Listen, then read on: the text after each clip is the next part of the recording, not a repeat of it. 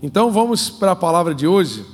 Hoje é mais um capítulo da segunda temporada, da temporada Atos dos Apóstolos, e nós estamos no capítulo 9 do livro de Atos, e a gente vai trazer um pouquinho aí. Para quem não veio nos últimos capítulos, o capítulo 9 ele continua um pouquinho da, do que estava acontecendo no 8, né? E ele conta ali, é, ele recapitula que Saulo estava. Vamos, vamos ler Atos 9, 1. Porque em Atos 8 aconteceu ali a, a, o final ali, o apedrejamento de Estevão, a, a, a dispersão da igreja, né? Porque eles estavam fugindo por causa do início da perseguição. Filipe foi para Samaria e toda a cidade foi convertida a, a, a, serem seguidores de Cristo. Tinha aquele mago chamado, vocês lembram do nome do mago?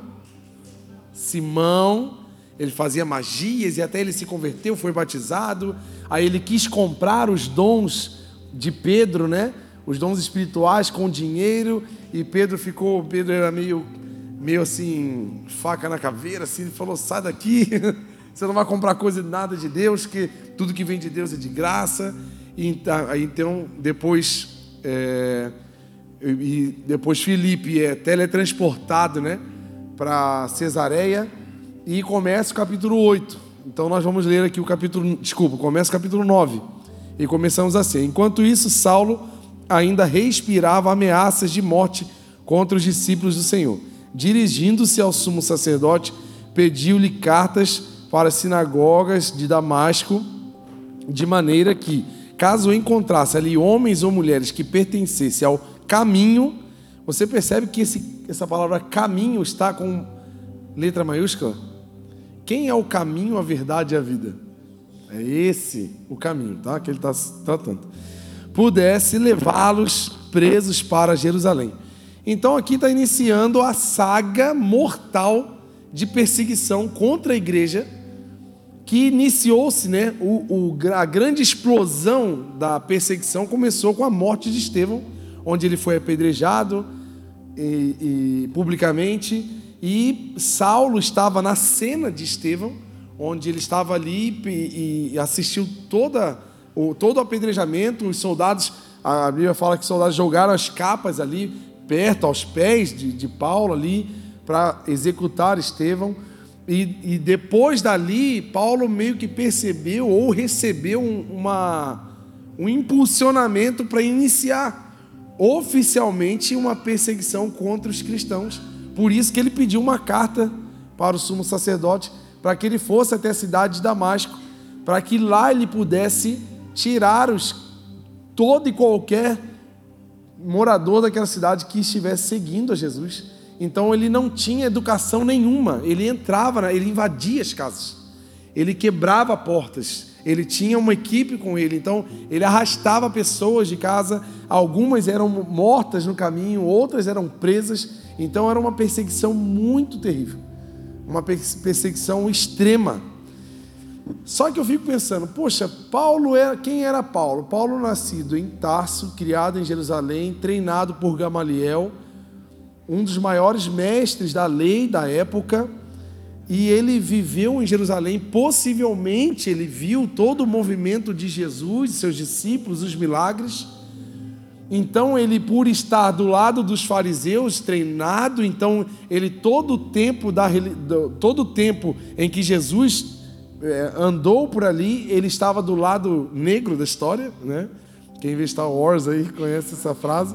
Ele estava do lado negro da história e onde ele foi com certeza treinado e preparado para esse momento.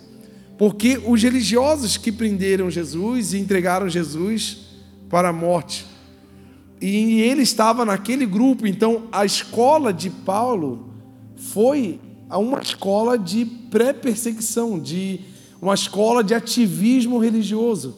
Ele foi criado e cresceu nesse contexto. Então, quando ele ali possivelmente estava pronto para atuar como fariseu mesmo, oficial, ele não perdeu tempo. Ele pegou uma carta e foi para cima.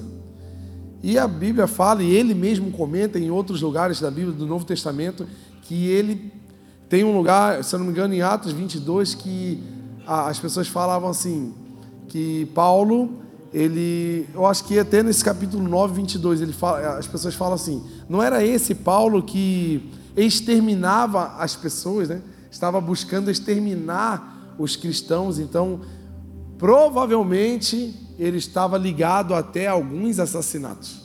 Um homem muito cruel, um homem muito intenso.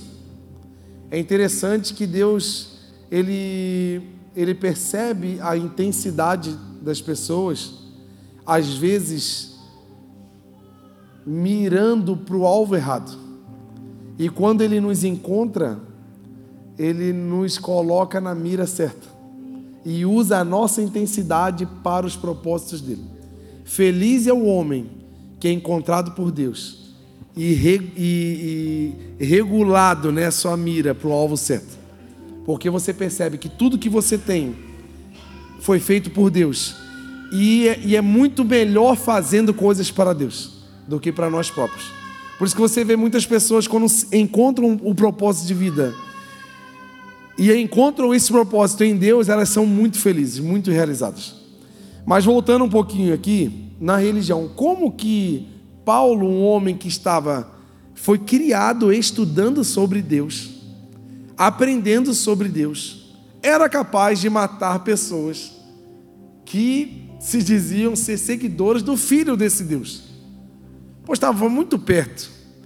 Como que alguém tão religioso era tão cruel? Como que alguém tão estudioso, porque todo o Velho Testamento, toda, todo o estudo que Paulo fazia era baseado no amor de Deus, nas coisas de Deus, não mudou nada até hoje. Como? Eu, tu tem que fazer essa pergunta.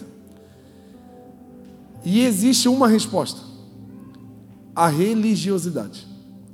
Paulo era um homem que vivia na plataforma da religiosidade. Então, o que uma pessoa religiosa é capaz de fazer? Eu anotei aqui, ó, a religiosidade se disfarça de piedade. Porque se você olhasse os fariseus, eram pessoas que abandonavam a vida e viviam em prol dos estudos, da entrega, do jejum, da oração e viviam naquele ritmo de vida de entrega total.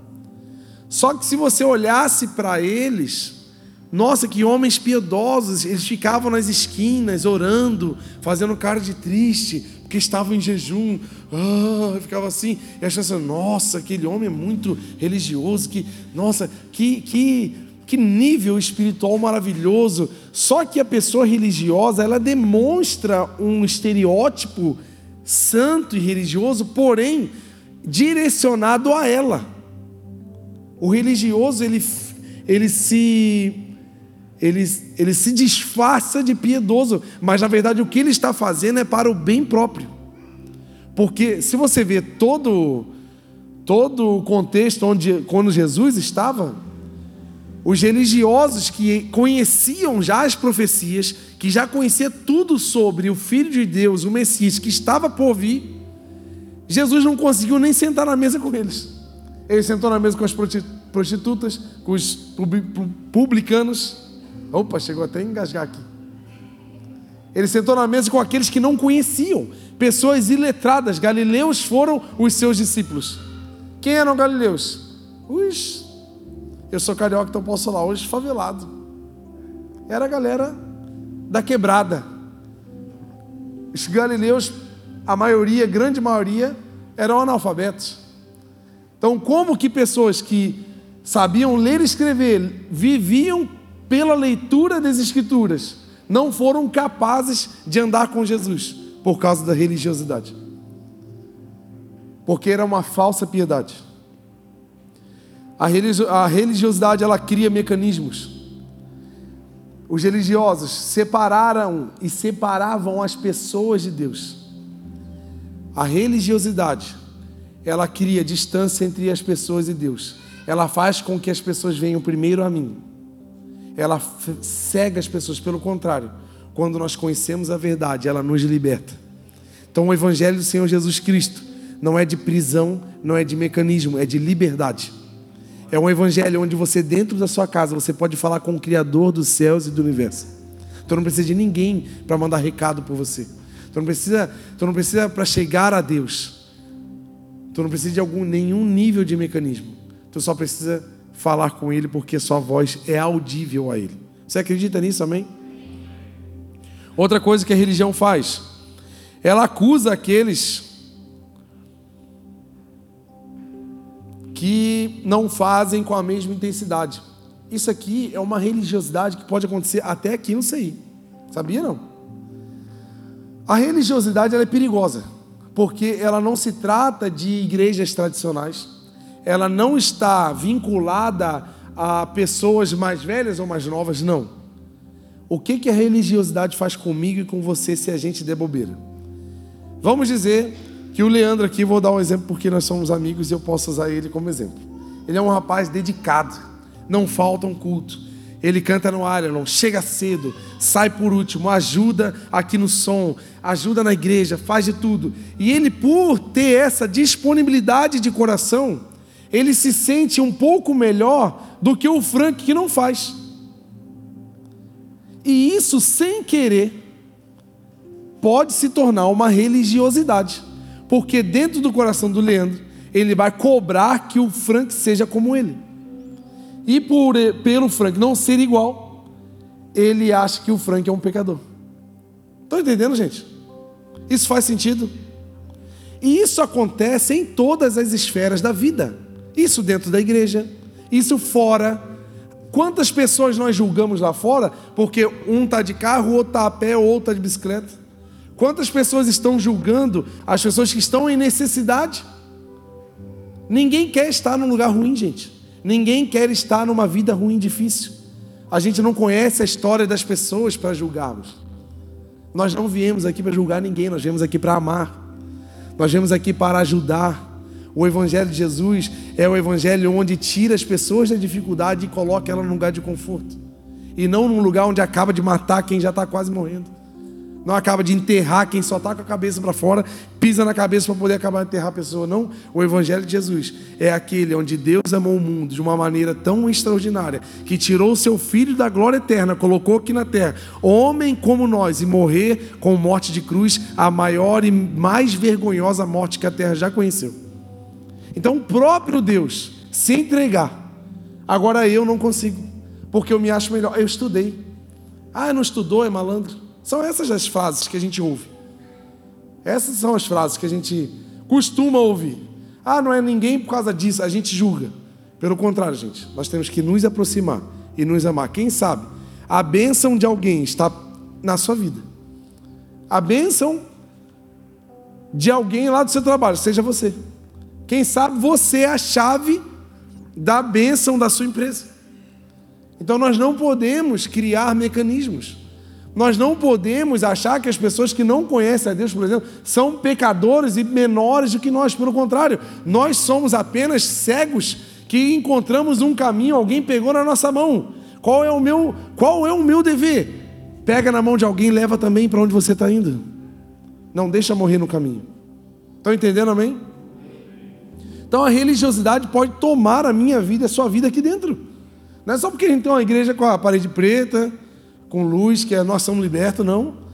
Só o fato de sermos engodados com orgulho próprio, de estarmos envolvidos e, e vermos pessoas que não são tão envolvidas, não são tão responsáveis, não são tão é, assíduas. Seja você quem você consegue ser. E deixe as pessoas serem quem elas conseguem ser. Amém? E todos vivemos libertos assim. Se você vê o prédio, dá uma olhada nas paredes. Quantas colunas e quantos tijolos nós temos? Pouquíssimas colunas e muitos tijolos. Quem que segura o prédio em pé? São as pouquíssimas colunas. Porque quem sabe você é essa pessoa que faz muito. Só que é você que está segurando o prédio.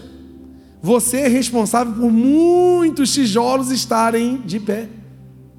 Então tenha a sabedoria, a gratidão por Deus ter feito você uma coluna. E não ficar reclamando de um monte de tijolo grudado em você. Pelo contrário, glorifica a Deus pela posição que Deus te deu, amém? Isso é religiosidade. Se você é coluna, continue sendo coluna. Deus te levantou para ser coluna em nome de Jesus. E seja uma coluna bem quietinha, bem abençoadinha. Amém?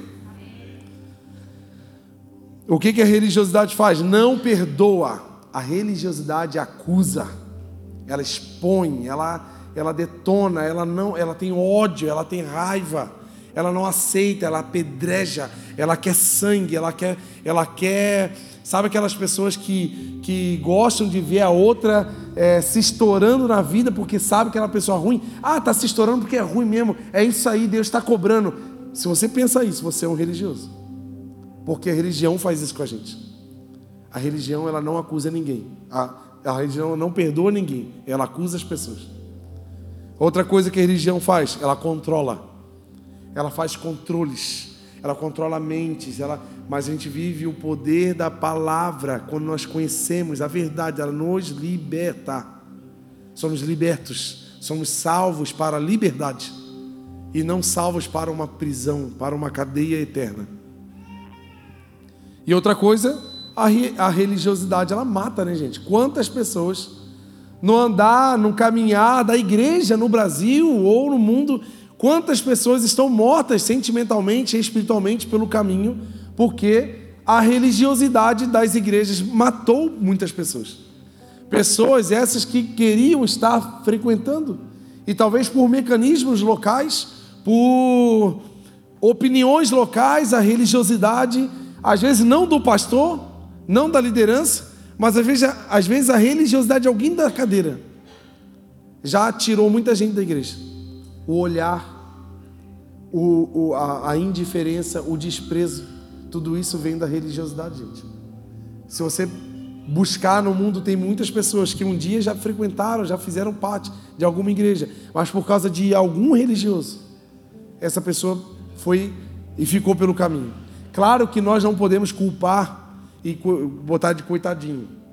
Se alguém fez isso com você, não olha para as pessoas, que as pessoas são falhas. Talvez algum dia alguém vai ser religioso contra você, mas não olha para as pessoas, olha para Jesus.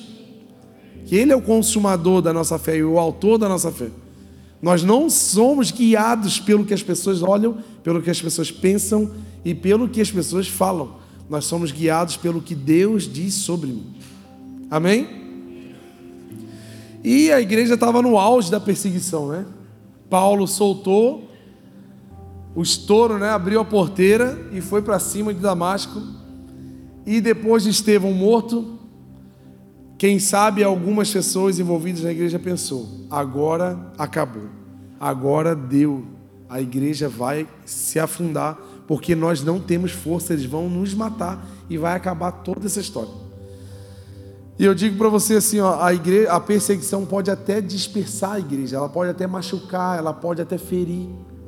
Só que Deus não perde o controle da situação, gente.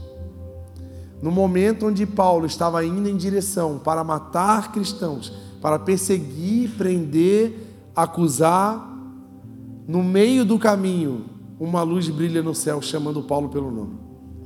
O maior destruidor, ou quem sabe o protagonista do maior movimento anticristão que o mundo já conheceu, tinha caído do cavalo por causa de uma palavra. E Jesus encontra ele no caminho. Encontra ele e fala: E aí, Paulo, por que, que você está me perseguindo? Eu sou esse Jesus aí a quem você persegue. E Paulo, caído no chão, ele já chama essa voz de Senhor, porque o Espírito de Deus fala no espírito de Paulo. E Paulo, no espírito, responde: Senhor. Está vendo como é que Deus comunica dentro do espírito? Por isso que Paulo não falou à toa. Quem és tu, Senhor? Porque o espírito dele já estava gritando: Achei o motivo da minha vida, achei o propósito da minha vida, encontrei a voz que eu precisava ouvir, é essa voz que eu preciso ouvir. Tudo que Paulo tinha estudado agora estava em xeque. Um homem que falava quatro idiomas, estudou a vida inteira com os maiores sábios que a terra já conheceu naquela época. Agora ele fica cego. A luz era tão forte e que ele ficou cego durante três dias e ficou três dias sem comer. Os soldados que estavam com ele carregou ele e levou até Damasco, e ficaram hospedados num lugar e Paulo sem entender nada, sem ver nada. Gente, quando a gente, quando a gente passa por uma situação dessa, é porque se cumpre o versículo que o próprio Paulo escreveu. A gente não deve se apegar às coisas que nós vemos, mas sim nas coisas que nós não vemos. Por isso que ele ficou cego, porque ele não precisava ver nada mais aqui, ele precisava ver a glória de Deus. E às vezes a gente está se apegando a ver coisas aqui, a se vislumbrar com grandes monumentos, grandes viagens, grandes coisas. É legal, é top, é lindo, mas Deus quer ver a gente preocupado em buscar ver a glória dele. Tipo Moisés. Moisés, eu acho que foi um dos homens que mais teve experiência pessoal com Deus. E ele era, ins, ele era insaciável. Deus, eu quero te ver pessoalmente. Eu quero te ver. E ele é insistente, homem. Eu quero te ver. Não, você vai morrer, Moisés. Eu quero te ver. Porque, e é esse tipo de atitude que Deus quer ver em nós. Não somente ver as bênçãos, mas ver o abençoador. Não somente sonhar com as coisas que nós queremos aqui na terra, mas sonhar com aquele que dá as coisas. Esse é o relacionamento que nós devemos ter. E aqui diz, né? Ele ficou três dias cego. Nesse tempo, nesse tempo que Paulo ficou, aí, aí existe um ponto muito importante que eu quero que vocês prestem muita atenção. Deus não deixa ninguém confundido, amém? Certo isso para vocês?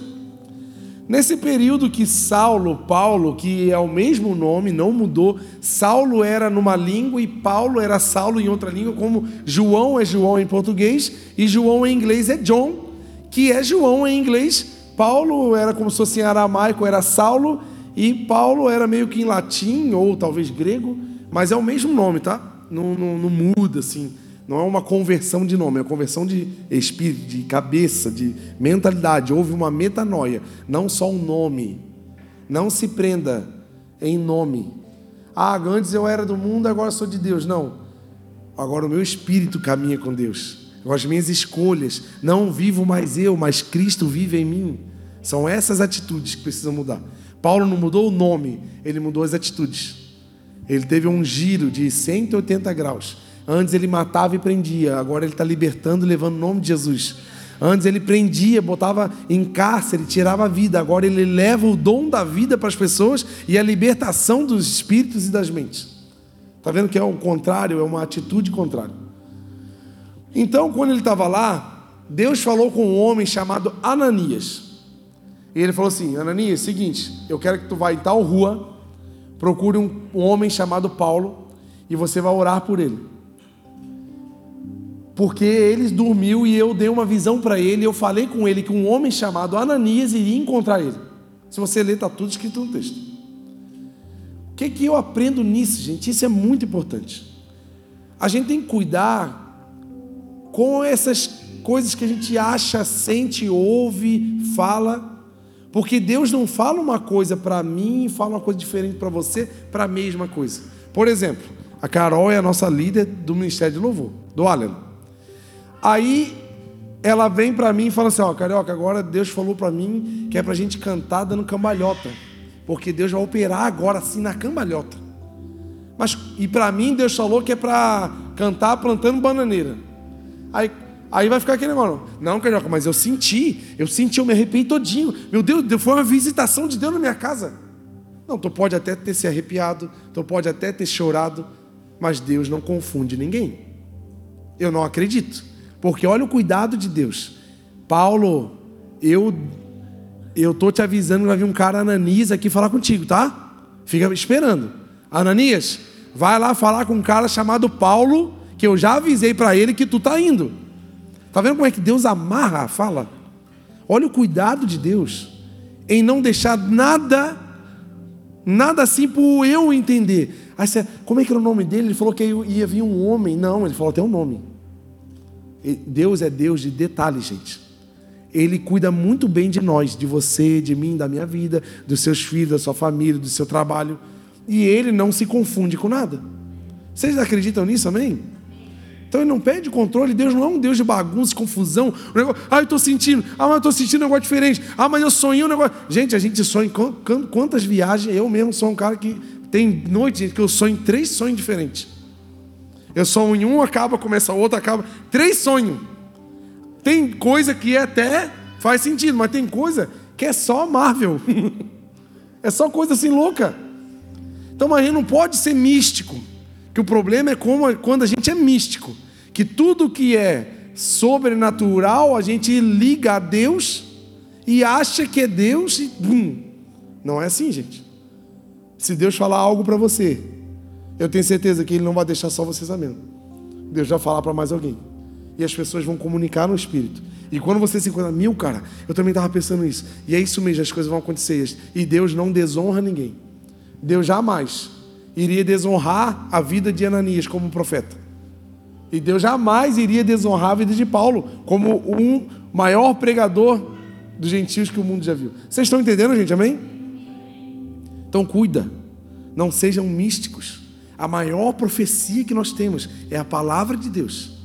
Se a gente quer ouvir as maiores palavras, promessas que Deus tem para nossas vidas, abra a Bíblia. Deus pode usar profeta, amém? Vai usar, eu tenho, eu tenho certeza que Deus vai levantar grandes profetas nessa igreja aqui. Deus vai levantar e tem levantado. E eu acredito, eu honro, eu honro, eu honro, por exemplo, eu honro a vida do pastor Frank. Ele é um profeta na nossa igreja. Deus usa a vida dele. E eu honro o que ele carrega. Isso é bênção.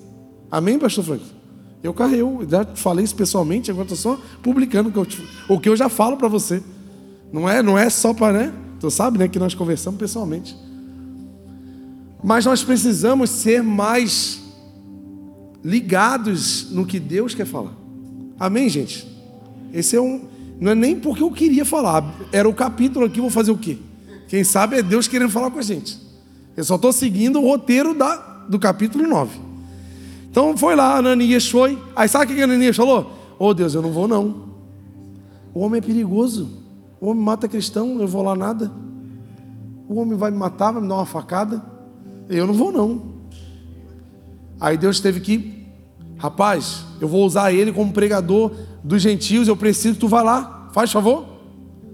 Às vezes eu e você, Deus está mostrando uma grande missão para a gente fazer. E a gente fica com medo. A gente fica receoso, será que eu vou, será que eu vou ser capaz? Será que é para mim mesmo? Não é sobre as minhas capacidades, é, é sobre quem vai usar você, gente. Então acredita no Deus que vai te usar. Através de você, você vai ser um canal de bênção para muitas. Olha só o que uma pessoa obediente foi capaz de fazer. Ananias foi obediente a Deus, que levou o Espírito Santo para a vida de Paulo, que Paulo levou para o resto do mundo. Quem? Quem dera ser eu esse evangelista de Paulo? Já pensou? Eu e você ter a oportunidade de cuidar e evangelizar alguém que fez algo como Paulo fez? Então não deixe as oportunidades que Deus dá para você. Pegue na hora, seja obediente. Ó, de novo, mais um culto falando de obediência. Ele não quis, ele não, não, não, não. Deixa eu entregar uma profecia para alguém menor, mais, mais menos perigoso assim. Logo Bin Laden é como se fosse o Bin Laden de hoje. Como se fosse o Fernandinho Beiramar. Vão lá na, na, no Bangu 1 lá entregar, um, entregar uma mensagem para o homem. Ó, oh, Deus vai te fazer um pregador. Não, o cara já vem com a, com a 38 na mão. Não dá, não vou. Não seja medroso. Deixa Deus usar você, amém? Então tá, ele foi lá, orou por Paulo. Na hora, Paulo Aí a Bíblia fala como se as escamas caíssem dos olhos, ele volta a ver e ele é batizado com o Espírito Santo, ele recebe o Espírito Santo. Outra coisa que eu percebo muito linda, a questão da honra. Ninguém se auto-envia, ninguém se auto-batiza, ninguém se auto-ora. Ó oh, Senhor, estou orando por mim mesmo. Deus abençoe minha vida, me envia agora, que agora eu vou ser, serei usado pelas nações. Não é eu que faço isso aqui. Deus vai enviar alguém para fazer isso em mim. Por mais que a gente sabe que temos promessa, por mais que a gente sabe que temos palavra, mas vai ter um momento onde Deus vai enviar alguém para botar a mãozinha na tua cabecinha e te enviar para algum lugar. Então espere esse tempo em nome de Jesus. Amém? Não se auto-envie, calma. Talvez não chegou a hora ainda. Então, continue orando e buscando, igual Paulo lá em Atos 13. Paulo e Barnabé adoravam, jejuavam e oravam, e veio o Espírito Santo, separem-me Paulo e Barnabé para uma obra que eu tenho para eles. Ó, a separação. Aí a igreja pegou e enviou os dois, e os dois foram. Enquanto não veio, cara, faz o mesmo todo dia. É para matar leão e urso todo dia. Um dia vai aparecer um gigante, para a gente sair na, na, revista. Mas enquanto não aparece gigante, vamos fazendo um leãozinho. Vamos matando um ursinho aí. Vamos dar um jeitinho nos menorzinhos. Em nome de Jesus, amém? Então Paulo começa a sua conversão e nós temos sinais de conversão. A conversão ela, ela é usada até na, nas placas de trânsito. Uma seta assim virada para a direita é conversão à direita. Uma conversão é uma mudança de direção. Então houve uma conversão na vida de Paulo. E os sinais de conversão? Mudança de hábitos. Eita, domingo, hein? Quem estava domingão aí? Então, quando nos convertemos ao Evangelho de Cristo, é obrigatório vir um pacote, um combo de novos hábitos para a nossa vida. Nós não somos mais os mesmos. Nós agora estamos em um momento de melhoramento da, dos nossos hábitos. Nós, se nós não amávamos, agora vamos amar. Se nós não perdoávamos, agora vamos perdoar. Se nós éramos ríspidos, éramos é, é, grosseiros na fala, agora vamos falar palavras de amor e, e com um tom suave. Amém. Aleluia. Mudança de hábito, fala, ideia, conceitos. Antes Jesus e os seus discípulos eram demônios, eram criminosos, agora ele prega o Filho de Deus. Se você vê ali no texto, ele sai dali, do hotelzinho que ele tinha ficado ali no Ibis, ali de Damasco, e sai para Damasco pregar na sinagoga, falando que Jesus era o Filho de Deus. Olha que interessante a conversão. Ele estava indo para Damasco para perseguir e matar cristãos. Agora ele está indo para falar que Jesus sim é o Cristo, Filho do Deus vivo. Olha a conversão. Então em mim você precisa ter sinais de conversão, sinais de mudança de ideia, sinais de mudança de fala. Senão não houve uma conversão completa. E se não houve, pelo amor de Deus, vamos buscando em nome de Jesus. Olha aqui, mudança de atitudes. Antes era um perseguidor, agora ele leva a palavra do amor. Foi o maior plantador de igreja que o mundo já viu. O maior apóstolo que essa terra já conheceu. Onde mais espalhou o, o, o Novo Testamento, a maioria de todos os livros foram escritos por ele, todas as cartas, todos escritos por Paulo. Paulo foi o, o homem que mais contribuiu após Jesus para a expansão, para a para institucionalizar a igreja. Tudo foi veio através de Paulo. Atos 9, 22 diz assim: ó, Todavia Saulo se fortalecia cada vez mais e confundia os judeus que viviam em Damasco. Como assim confundia? Demonstrando que Jesus é o Cristo. A sua família vai ficar confusa em te ver na próxima festa de, de Natal ou de Ano Novo. Porque antes tu tinha um comportamento. Agora, nessa próxima festa, você vai ter outro. Não, não é o Frank do ano passado. Não, não é. Está estranho esse negócio. Vou ficar até mais de olho. Vou pensar. Ele está doente. Não pode. Está errado esse negócio. As pessoas ficaram confusas. Porque Paulo estava indo para matar. E eles já sabiam, a galera já estava se escondendo. E, peraí, ele está pregando de Jesus. Jesus que a gente serve. Peraí, peraí. Aí o que, que aconteceu? Os judeus começaram a ver Paulo pregando e juraram ele de morte. E ele teve que fugir de madrugada, pulando o muro, as muralhas de Damasco, por um cesto. Largaram ele por um cesto. E aqui existe um detalhe muito importante. Paulo era um homem importante, certo ou errado? Muito mais importante porque agora ele estava levando uma carta do sumo sacerdote com liberação para perseguir cristãos. Então, se ele era importante, agora muito mais. Sabe aquele cara que está com uma carteirada assim, ele dá uma carteirada? Com, você sabe com quem você está falando? Sabe assim, aquela pessoa que faz isso? A pessoa está andando no trânsito, tu, sei lá, tu é um, um secretário de um grande homem da, do planeta aí, sei lá de quem tu acha que tem que ser. Aí tu é parado na blitz. Aí a pessoa te trata mal, qual é a tua frase? Você sabe com quem você está falando? Esse era Paulo, um homem importante. Entrava pelos portões principais de uma cidade. E não só entrava pelos portões principais da cidade, porém entrava com honra. Era um homem honrado, bem visto. Era um homem que as pessoas tinham respeito.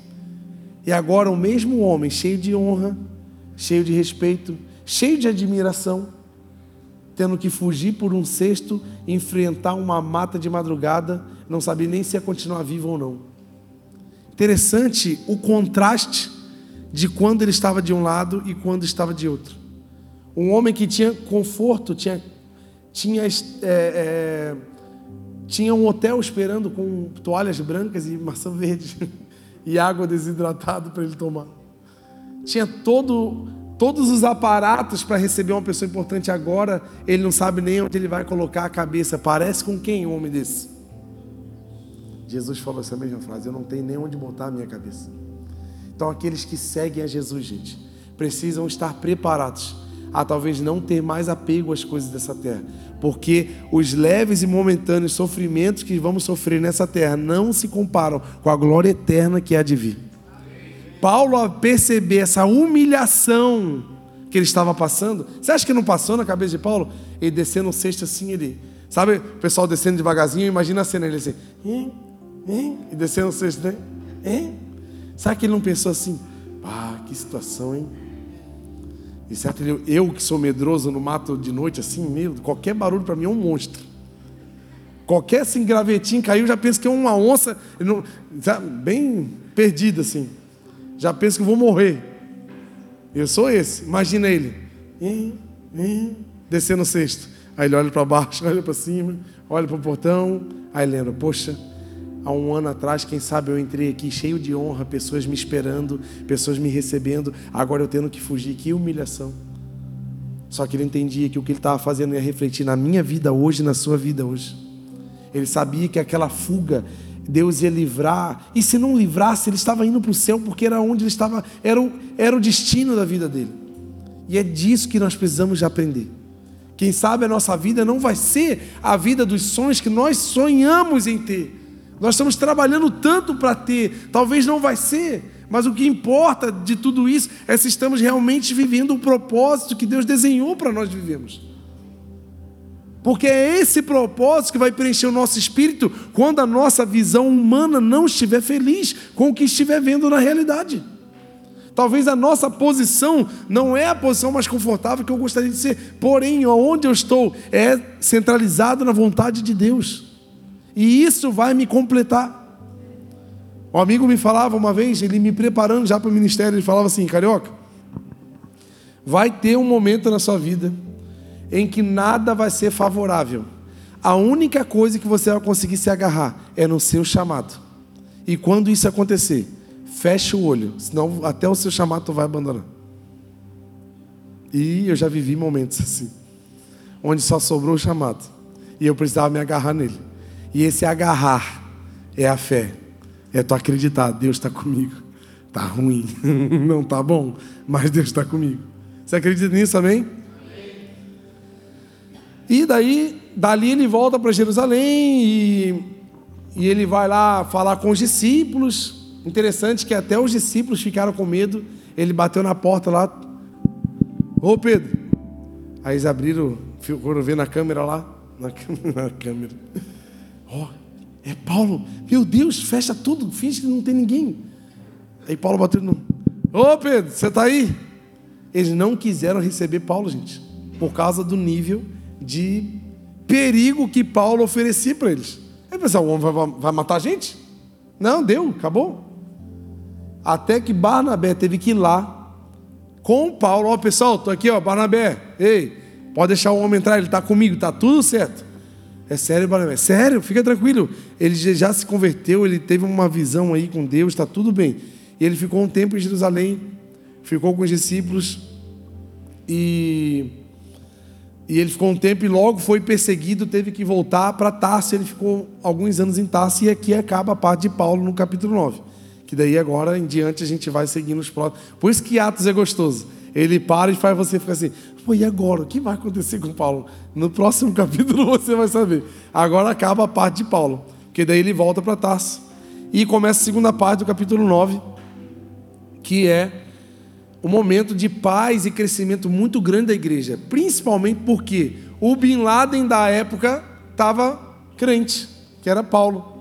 Paulo estava tranquilo. O grande touro indomável que a Bíblia fala já estava mansinho e não estava mais incomodando. Então a igreja passou por um momento de paz, de muito crescimento. A Bíblia ali em, Atos 9 fala que a igreja estava expandindo demais.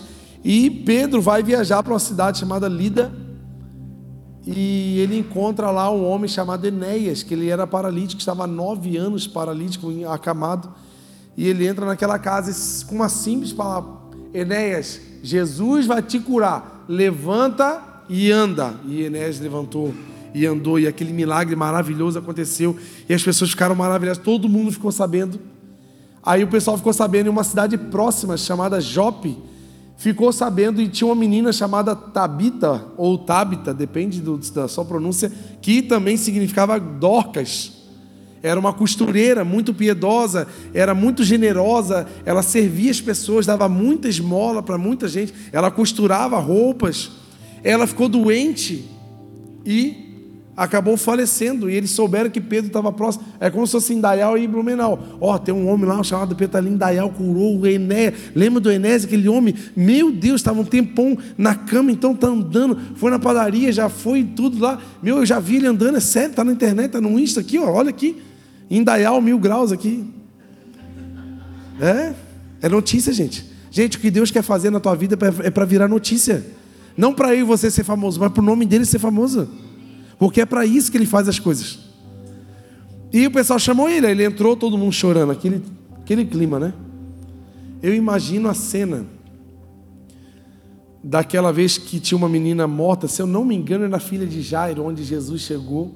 E ele chamou só Pedro e Tiago para entrar no quarto, mandou. Aí todo mundo, ah, ninguém. Você agora tá, tá, tá dormindo, você tá maluco? Jesus falou: não, não tá morto, tá dormindo. Todo mundo começou a rir. Ah, você está doido, esse homem, esse Galileu aí. Só podia ser Galileu mesmo, né? Não, não, não sabe de nada esses caras. Começaram a rir de Jesus. Jesus, sai todo mundo da casa. Eu queria ver essa cena. Jesus era muito. Sai, sai, sai, sai, sai, sai, sai. Agora o pai está um. Fechou a porta, subiu no quarto. E ele tocou na menina e a menina ressuscitou. É. Aí Pedro reviveu essa cena. Encontrou aquele caos na casa. Todo mundo chorando, as viúvas. As viúvas já tem as dores das viúvas, né? Me perdeu mais uma amiga, meu Jesus. Aí dolor de tristeza. Aí pá, aquela coisa. Dá licença, gente. Só um minuto. Subiu. Quando ele subiu, ele fez uma oração. Ele falou: Jesus, o Senhor pode ressuscitar essa menina. Tabita, levante-se. E quando ela se levantou, ela primeiramente abriu os olhos, sentou na cama. E Paulo pegou na mão dela e botou ela de pé. Mais uma vez, Paulo, Pedro, desculpa. Pedro se lembra da vez que ele estava andando sobre as águas. E ele começou a afundar por falta de fé. E a menina morta e ele morto na fé. E ele viu uma mão se estendendo e tirando ele de dentro das águas. Era a mão de Pedro levantando a menina. Cara, Jesus preparou os discípulos para tudo. Todas as cenas que eles viveram já era assim, era flash. Ele, com certeza eles voltavam. E eu anotei aqui algumas coisas que acontecem com nós, que acaba sendo normal. Docas era uma mulher generosa, dedicada, ajudadora, crente, ajudava no food, fazia comida, ajudava em tudo. E ela ficou doente. Então, há coisas que acontecem com pessoas que estão servindo a Deus e vivas. Anota aí. Isso acontece com quem está vivo. A gente fica doente. A gente fica doente, gente. Se tem uma coisa que me deixa triste, é eu ficar doente. Quer ver eu ficar bem doente? Aí eu fico bem triste. minha última vez, já contei a história da minha última cirurgia do rim, né? Do jeito que eu fiquei deprimido, assim, ao fundo do poço. E Deus falou comigo lá no fundo do poço, lá dentro do meu quarto. A gente fica triste. A gente começa a questionar, né? Não, Deus não está me vendo. Deus perdeu o controle. Deus não gosta mais de mim. Deus já me abandonou. Só porque pegou uma gripe. Hã? Tu quer ser o invencível agora, o, o imorrível. Como diz o, o, o, o Luva de Pedreiro. Eu sou imorrível. Tu quer ser o, o cara que não fica doente, o cara que não fura pneu, o cara que não. Né? Não é, gente. Nós somos feitos de carne. Nós estamos vivendo uma vida suscetível a qualquer bactéria que pode chegar na gente que matar a gente. A gente, cada dia, cada hora que a gente está vivo, é um, mais uma hora que Deus está mantendo a gente vivo. A gente só tem que entender que cada dia a mais vivo é mais um dia de oportunidade de viver o propósito que Deus tem na nossa vida. Por isso que pior que morrer é viver uma vida sem propósito. Porque tu vai passando os dias. O dia está passando, gente. O dia está passando. Escolha você fazer o que Deus desenhou para você. E você vai se sentir pleno. Tem gente que acha que não pode acontecer imprevisto. Né? Levar uma, uma ré financeira na vida. Meu Deus. Parece que está engatada a ré na minha vida, sem uma, algumas áreas. Tem gente que pensa assim, está andando de ré. Calma. Daqui a pouco acaba a ré, aí tu fica no ponto morto. aí quem sabe estava subindo uma ladeira assim de ré, aí está no ponto morto, o carro vai sozinho para frente. Quem sabe tem alguma coisa para acontecer. Gente, vai acontecer, a vida é feita de imprevistos alguns dias. Ai, ai, ai, é verdade, meu Deus. Tem gente que acha que não pode levar prejuízo. Tem gente que acha que não pode, não pode levar prejuízo. A Keila, ela tá indign... ela fica indignada que a Lola foge de casa. É uma frustração dela, ela fala: "Lola, o que, que você estava na gandaia na rua?" Ela fala assim. Você tem tudo aqui dentro de casa, tem cama quentinha, tem comida. A gente faz tudo por você, dá banho e você vai para a rua. Mas tem gente que o cachorro vai fugir e fazer o quê? Eu estou quase vendo a Keila fazendo um jejum e oração pela Lula, por libertação. e ela fica indignada. A gente fica indignado, tem coisa que indigna a gente. E isso tudo gente, vai cansando, porque a gente acha que não deve. Outra coisa, tem gente que chega a perder tudo na vida, financeiramente, emocionalmente, acabar um casamento, acabar um, perdeu alguém, é, perdeu um melhor emprego da vida. E acho que talvez não pode. Gente, essas coisas podem acontecer. Olha a Tabita, Tabita ou Dorcas. Era uma mulher generosa, trabalhadora, dedicada. Ficou doente e morreu. E o que, que aconteceu? Quando Pedro chega, pede para ela ficar em secreto com Dorcas. Isso é um detalhe muito grande. Porque a maioria das coisas que nós vamos receber de Deus não vai ser em público, vai ser em secreto. E a gente fica procurando o público, a gente fica procurando a ascensão. Gente, só tem um que vai ser levantado entre nós, chama Jesus Cristo, o Filho de Deus. Quando entre nós, no nosso coração, a gente ficar com aquele negócio, que Deus vai me levantar entre os meus inimigos. Ó religiosidade.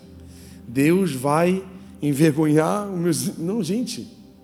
Deus vai te abençoar para abençoar os seus inimigos, que a Bíblia fala que é para a gente amar até os inimigos.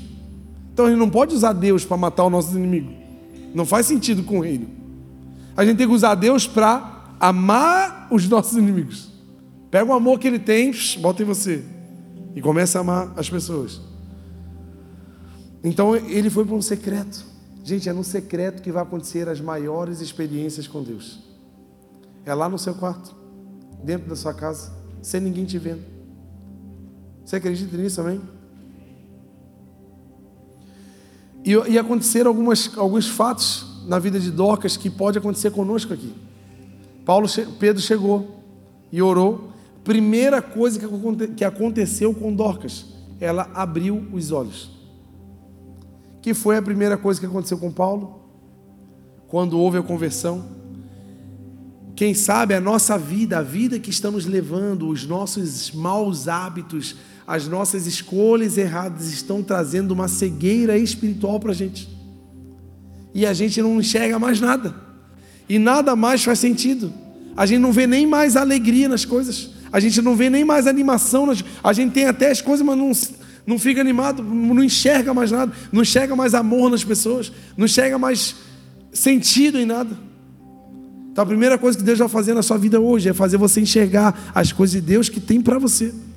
O cuidado dele até hoje na tua vida, olha para você. Até hoje Deus está cuidando de você. Até hoje Deus está controlando as coisas sobre a sua vida. Se você chegou até aqui, é porque até aqui tem nos ajudado o Senhor.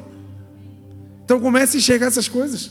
E não só essas coisas. Eu quero que você enxergue coisas extraordinárias que Deus vai fazer através da sua vida. Deus não quer que a gente fique cego sem enxergar as coisas que Ele tem para nós.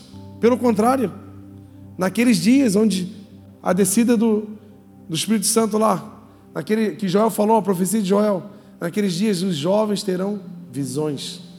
Deus quer abrir os nossos olhos para parar de ver defeito na esposa. Ó, pensou que eu ia falar outra coisa, né? Para ver só as coisas boas. Deus vai abrir os nossos olhos para ver os, as qualidades do seu marido. Deus vai abrir os seus olhos para enxergar mais os envolvimentos que os seus filhos estão tendo para você poder defender ele. Deus vai abrir os seus olhos para ver oportunidades financeiras, para que você entre e seja próspero em nome de Jesus. Você acredita nisso, amém? Deus quer abrir os seus olhos hoje. Deus não vai só te ressuscitar. Pode subir, olha, para a gente ir para o final.